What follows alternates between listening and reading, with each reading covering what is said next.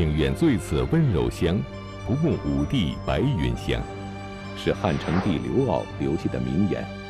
他在位时纵情声色，朝政荒废，西汉王朝也由此衰落，病入膏肓。然而，放纵无度的汉成帝在身为太子之时，却每日过得战战兢兢，因为父亲汉元帝时刻想找机会将他废除。那么，汉成帝为什么不招父亲喜爱？他又是如何挣扎着登上皇位的呢？请继续关注西汉第四十集，成帝即位。上一讲咱们讲昭君跟着单于去塞外当胭脂去了，昭君一走，元帝是越想越生气，很快重病不起。元帝自小啊身体就不好，四十出头连牙都掉光了。这次卧床不起，情况看起来呢比以往每次都要严重啊！所以大臣们呢紧张地关注着宫中的动态，太子藩王外戚整天密谋磋商啊，以谋应对。这里边啊最紧张的就是太子刘骜。以及他的母后王政君，还有呢，就是这一干王室外戚。照理讲，皇帝病危，太子登基做皇帝，王家人就发达了，还怕啥呀？啊！但这只是常理。现在的这个情况呢，是太子和皇后啊不被元帝待见，搞不好储君的位子就没了。咱们讲过，元帝有个宠爱的傅昭仪，为皇帝呢也生了个儿子，叫刘康啊。刘康精通音律，很像自己的老爹。这位傅昭仪呢，又很有交际手腕，宫里宫外啊甚得人心。他一心想让自己的儿子刘康日后当太子，做这个元帝的革命接班人。所以就经常给这个元帝啊吹枕边风，让他换太子。有一天，傅昭仪陪着元帝在宫中游玩的时候，看到这个汉元帝啊心情很好，觉得呢是个机会，想先试探一下这个汉元帝，看他对这个废立太子啊是个啥态度啊。所以傅昭仪啊就跟这个汉元帝讲。说臣妾听说太子最近这几年啊比较喜欢酒色啊，这个呢可对身体不好。日子一长，日后怎么挑起重担继承祖宗留下的基业？傅昭仪很聪明，他从太子身体不好这个角度出发，侧面说明太子的人品啊，这比你直接骂太子啊强多了。元帝那天呢？心情很好啊，听到这话呢也没多想，就说：“对呀，啊，你说的对啊，太子年纪越大越不像话啊，有那么多不像话的坏毛病，这小子要是日后登基，恐怕要坏我大汉江山社稷呀。”其实呢，元帝心里啊对太子刘骜这几年的变化很清楚啊，太子小时候不这样。过去的时候表现得很爱读书，喜爱文艺，性情上呢也是宽厚谨慎，一举一动都符合礼法啊，一派仁人君子的做范啊。早些年有一次，这个元帝有急事儿啊，派人去找这个太子刘骜，过了很久啊也没见太子来，元帝就急了啊，按点儿早该来了。是吧？这不是下班的点儿，不堵车啊。再说堵车，你可以戒严啊，啊，你可以封路啊。怎么这么久还没来啊？就派个人去看。结果这个人呢，就回报给这个汉元帝，啊，说太子啊，接到皇上要见他的消息之后，很快就过来了。但是呢，太子谨守宫廷礼制，不敢走天子专用的道路。啊，比如那儿写着呢，啊，公交车道六到二十，他不敢走这这这条道这条道走要扣分罚款，而是绕到两边的路上就费了时间，因此呢，过来的就比较慢。元帝听到这个特别高兴啊，我这儿子守礼法呀，情急之中还能不违礼制，行止不乱，这可是个正人君子的料。所以可以说，这个刘骜当太子的前几年表现的比较好，也讨得了父皇的欢心。但是呢，这个太子位子上待久了，又没有什么事儿，渐渐就放肆起来，酒色歌舞啊，无一不爱啊。特别是以好色著称啊。其实啊，就这些毛病，元帝自己也有。太子的这些个不良行为，其实也都跟他学的。傅昭仪看到元帝对太子的行为啊，也不满，就趁热打铁。就跟那个元帝讲了啊，说你看太子现在这样，这可一点都不如我们家康儿。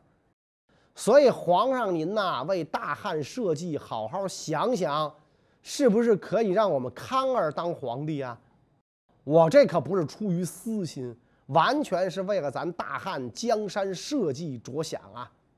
哎，元帝听完了之后，觉得傅昭仪说的有道理。再加上呢，刘康确实是他最喜欢的儿子，就有了这个改立太子的想法啊。但是这事儿是大事儿你一个人做不了主，得和朝中的大臣们商量商量，看看群臣呐是个啥反应啊，支持不支持自己。结果没想到手底下的大臣没几个支持自己的。都说废长立幼不合祖制，将来呀会有大麻烦。特别是这个元帝的宠臣史丹，极力反对废立，坚定拥护刘骜的太子地位。啊，这史丹可是老几辈儿的外戚了，是吧？咱们前面讲过，宣帝的奶奶他们家就姓史，史丹就是这个家族的人。啊，这个虽然呢他是。老一辈外戚的身份，但是很得元帝信任。刘骜刚被立为太子的时候，元帝呢让史丹教导太子，所以史丹就跟太子啊、跟王家的关系都比较好，那极力维护太子的地位。元帝一看，群臣都不愿意废长立幼，没辙了，只好呢暂时放下这个想法。据史记记载，太子刘骜曾经深受爷爷汉宣帝的喜爱，因此才能得到群臣的拥护。然而，暂时保住了太子位的刘骜，却在不久后又惹怒了汉元帝。究竟刘骜做了些什么？这次他又是如何逃过被废除的结束的呢？过了一阵子，元帝的弟弟中山王病逝，这是元帝啊最小的弟弟。元帝跟这个中山王的关系很好啊，就带着太子来吊唁啊，在这个祭堂里边啊，元帝表现的异常悲痛啊，在追悼会上嚎啕大哭啊，自己的小弟弟这个先自己而去啊，非常的难过。一看自己的太子脸上一点悲痛的神色都没有，是吧？中山王啊，跟太子年纪相仿。俩人平时的关系呢，也不错。按说太子应该很难过才对，但是你看这小子啊，面无表情，就跟个面瘫似的啊。所以皇上特别生气，就质问太子，说你怎么搞的你？你这小叔叔都挂了，你看我难过都成这样，你看你面无表情，是吧？你对亲人的死就这个态度吗？是吧？你是人吗？你你还有亲情孝道吗？一看皇上生气，太子吓傻了，本来就面瘫，现在瘫得更厉害了，无法回答问题。当时史丹也在场，看着皇上生气，赶紧摘掉自己的官帽啊赔罪，说皇上息怒。对中山王的去世，太子其实很难过，在自己的这个太子宫中啊，都好几天吃不下饭。微臣为了劝解太子，是吧？就劝他保重身体，并且呢，是微臣告诉他，在这个追悼会上啊，不要太过悲伤，以免引起皇上您的难过呀。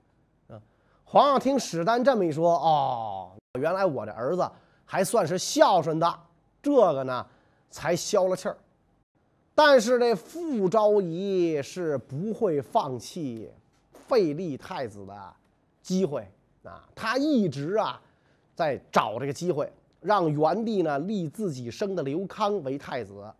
没过多久，又来了一个机会啊，元帝皇上当久了呀，对政事慢慢有点不太上心，想找点乐子玩玩啊。恰巧呢，有一次生了点小病啊，因为他一直也就病病歪歪的啊，他生点病很正常，他不病反倒不正常。皇上就借这个机会啊，不上朝了啊。平时官员们看得紧，你不上朝呢就是怠政。现在我都生病了，你们还让我上班，太没人性了吧？是所以元帝呢就开始啊赏花呀、玩乐呀、看歌舞啊。过了几天。平常的这些玩物啊，都玩腻了啊！皇上觉得这宫里边啊有点腻了。傅昭仪猜到皇帝的心思，灵机一动，想出一个新花样啊！什么新花样呢？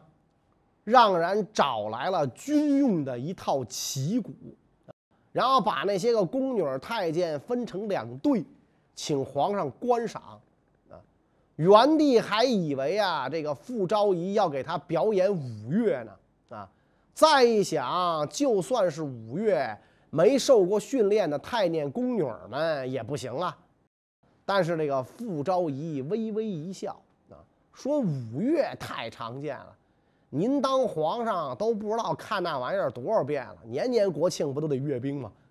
我要是还玩这个，就太小儿科了。说今天臣妾要给皇上表演的呀，就是我们当年服侍太后的时候，经常给太后表演的拽红绳啊。当年太后啊非常高兴这个啊，所以我们今天也给陛下您表演表演。皇上一听拽红绳，哎呦，这玩意儿没见过哎，就让这个傅妃赶紧给他表演啊，傅昭仪赶紧表演。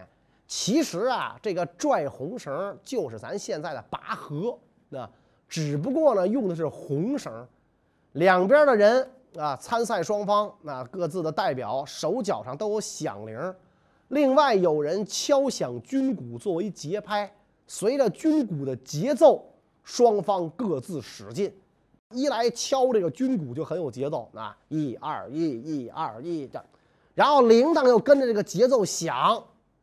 而且呢，让柔弱的宫女使力气表演这个，一个个香汗淋漓，肯定别有一番风味儿啊！所以元帝看得非常高兴，自己下座走到军鼓面前，亲自敲击，以为节奏。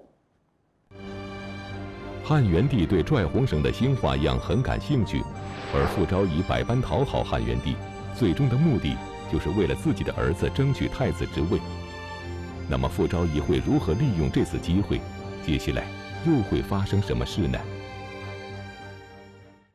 元帝敲了一会儿啊，哎呀，觉得不过瘾啊！这个大音乐家的这个品性啊爆发了，拿鼓槌敲太平房了！朕给你们表演个新花样，所以下令这个太监去给朕取一些铜丸来啊！众人不知道皇上要拿这铜丸干嘛。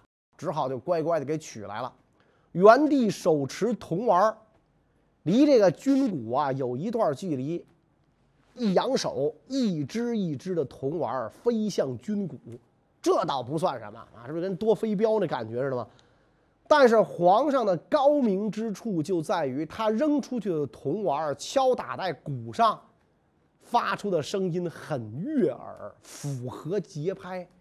啊，哆来咪发嗦拉西哆，人打出来都是这调，是吧？要不怎么说这个元帝是大音乐家呢？这就是水平高。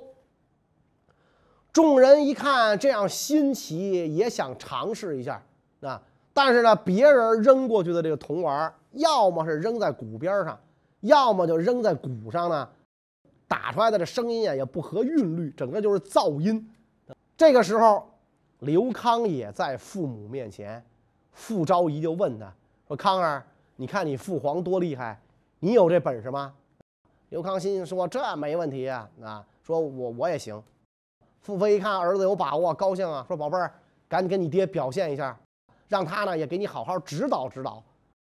元帝一看自己的儿子也要试一试，非常高兴啊，就对他说手腕怎么用力，然后给这个刘康呢就做了会儿示范。刘康一看就学会了，有样学样，铜丸在鼓上也发出了悦耳的声音，旁边人也叫好啊，大王扔的也不错，啊，看到自个儿儿子这事儿干得不错呀，啊，元帝非常高兴啊，啊，就说此子像我呀，啊，这儿子好像我。傅昭仪一看时机成熟，就跟皇帝讲，说康儿啊，虽然在这个敲鼓上像皇上。但是他的福气跟您可就没法比了。您富有天下，康儿最多可只能做个诸侯王啊！啊，元帝一听自己心爱的女人这么说，心头一热呀。我能当天子，像我的儿子，为啥不能当天子呢？于是就想下旨立刘康为太子。刚要下旨，太监来报，史丹求见。哎呦，把这个傅昭仪给恨的哟，这肚子里要长牙呀，能把这个史丹给嚼吧嚼吧咽了。看来今天的事儿啊，要坏菜，坏就坏在这姓史的身上。这人真史。元帝一听宠臣史丹求见，就立刻让他见来了，啊，让他进来了。一见史丹，皇上就讲啊，说爱卿啊，你来迟了一步啊，啊。刚才康儿学我以铜丸击鼓，很合韵律，宫中其他人都办不到啊。在朕看来，朕的这几个皇子当中，康儿的才干是最好的。元帝的意思就是想借这个机会夸耀刘康的才干，然后顺势提出改立太子的计划。史丹啥人呢？啊，水晶号的琉璃猫啊！啊，怎么能不知道皇上的心思呢？但是他不顺着皇上的心思说啊，赶紧跪下磕头，说才干是啥意思呢？聪明而喜好学问，温故而知新，这才叫才干。皇太子恰恰就是这样的人。如果用演奏乐器的能力衡量人，那么像乐师比丞相不知道高明了多少倍啊！那这乐师就可以辅助国政了，啊！元帝一听，弄了一个烧鸡大窝脖，沉默不语，啊，后悔呀，刚才自己打的比喻不恰当，这件事儿就这么不了了之了。汉元帝废长立幼的计划屡次被史丹阻挠，直到靖宁元年，汉元帝一病不起，这已经是改立太子的最后机会了，汉元帝。会做出什么事呢？太子一党又会如何应对这种紧急状况呢？元帝卧病，长久不能起床啊。傅昭仪和儿子山阳王刘康经常在病床前侍奉啊，而皇后王政君和太子刘骜却很少能够觐见。元帝病势渐渐沉重，自觉不起。心绪不宁的时候啊，就几次向尚书查问，当年汉景帝废掉皇太子刘荣，改立胶东王刘彻当太子的故事。这个意思很明显啊，趁着还有口气儿，那给自己心爱的女人和儿子一个交代。这个时候，太子的大舅阳平侯王凤。当卫尉侍中，又管警卫，那又管皇帝身边的办办公，那就办公厅，和皇后太子在一起呀，忧心忡忡啊，不知道能用什么方法挽救危局。一伙人急的是热锅上的蚂蚁，谁都没辙，因为你连皇上都见不着。啊，虽然从亲属关系上讲，他们跟皇上比较近啊。但是现在皇上不喜欢皇后和太子，你这近呐没用，所以就有人提醒这个王凤，说皇上听史丹的话，一定要找他想想办法。因为史丹是皇上最亲密的大臣之一嘛，能够直接进入到寝殿探病，嗯，所以这个史丹得知这个太子见不着皇帝的这个信儿，非常着急呀，他也担心太子被废。就等着元帝单独躺着的时候，径直进入寝殿，跪在地上磕头啊，泪流满面啊，说刘骜以嫡长子身份被封为太子已经十多年了，他的尊号家喻户晓，天下无不归心，都愿意做他的臣子啊。臣见山阳王刘康一向得到陛下宠爱，如今外面纷纷传言。继位国家也有个人考虑，都认为太子的地位不稳。如果是这样，三公九卿、二千担高官必然要必死相争，拒绝接受这样的诏令。所以，臣请求陛下先赐臣死，作为群臣的表率。元帝素来仁慈啊，不忍心看到史丹伤心落泪。而史丹的话又恳切中肯，所以元帝非常感动，也有所觉悟啊，蔚然长叹啊，说朕的病啊日益沉重啊。太子刘骜、山阳王刘康、信都王刘兴年纪都小，心中思念对他们的未来怎不悬念呢？但是呢，我没有改立太子的念头。皇后王政君一向谨慎小心。先帝又喜爱太子，我怎么能违背他的意志呢？你从什么地方听到的这些个传言啊？史丹一听，立刻跪着后退，叩头，说：“微臣愚昧，妄传谣言，罪当处死。”汉元帝呢，于是就接受了劝谏啊，跟这个史丹讲啊：“朕的病势啊，越来越沉重，恐怕呢不能痊愈。”卿家，你要好好的辅导刘骜，不要辜负朕的重托呀！啊，史旦泪流满面，唏嘘着起身告退。太子的地位啊，从此就稳固了。所以这一年夏天，汉元帝在未央宫驾崩，太子刘骜继位，这就是汉成帝。刘骜终于登上了皇位，母亲王政君顺理成章的成为了皇太后。但险些被废除的经历，让他们深刻认识到失去权力的可怕。为了巩固势力，王室外戚登上历史舞台。那么，究竟王氏家族是如何被扶植起来的？他们的崛起又对汉成帝以及西汉王朝产生了怎样的影响呢？成帝登基之后，任命大舅王凤为大司马大将军，主管尚书事务。这是当时这个王家人担任的最显赫的官职，大将军。咱们前面讲过，汉朝出过俩，一个是卫青，啊，一个是霍光。这俩人是啥能量啊？王凤可没有这样的才干。成帝建始三年秋，关内大雨连绵四十余日，京中百姓就害怕了。啊，那你想四十多天下雨，能不害怕吗？传言啊，说要发大洪水，以讹传讹，也没有一个专家出来辟谣啊。那会儿可能专家没现在这么多，没有专家辟谣，百姓们纷纷奔逃啊，就要逃跑。混乱中是互相践踏，老弱呼嚎，长安城中一片大乱，百姓乱作一团，皇上也就知道了，所以成帝亲临大殿。召集公卿商议，他也害怕呀，真发了大水啊，把皇宫淹了，把自个儿给淹了。就问这个大臣们啊，爱卿们以为应该怎么办？他大舅大将军王凤就说了，那说这个太后跟皇上以及后宫嫔妃可以登上御船啊，您上船躲着，然后呢，命令官吏百姓登上长安城墙以避洪水。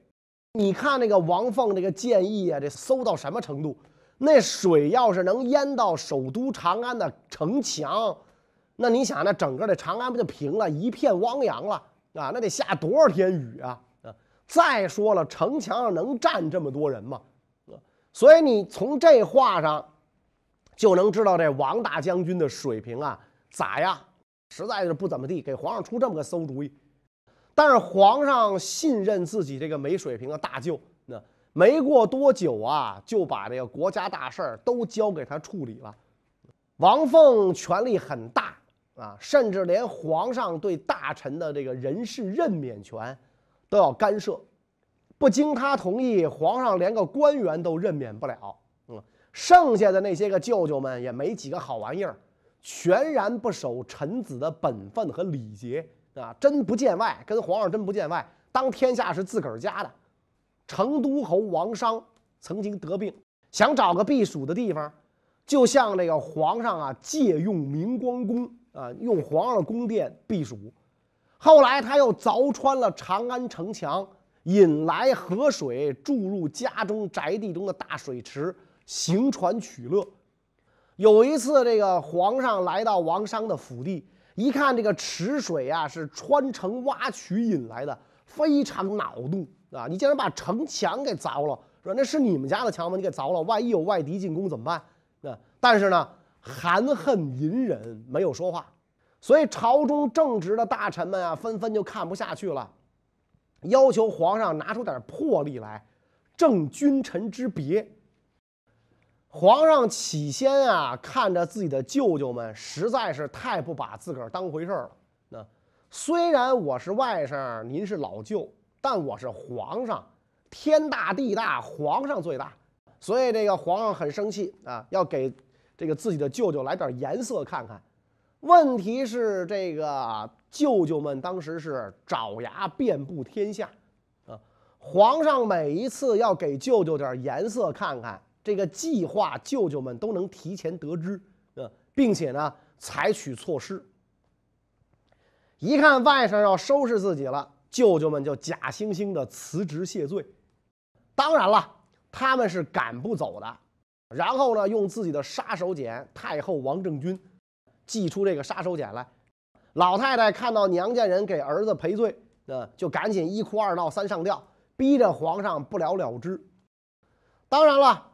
皇上也没有真心诚意的要处罚舅舅啊！一来是这个血缘关系，二来当年自己和老妈不得烟儿抽的时候，还是这些舅舅们忠心耿耿的跟着自己一路患难到如今啊！如今自己富贵已极，不能忘本啊，得念旧。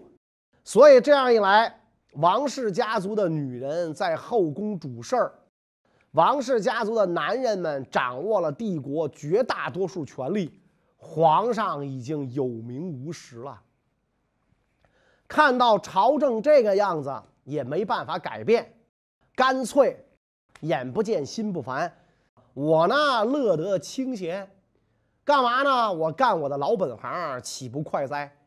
就开始在外面寻欢作乐，很快他就把一个极度妖艳的女人带回了后宫，这个人是谁呢？他们之间又有什么样的结果呢？关于这个问题呢，下一讲再讲。谢谢大家。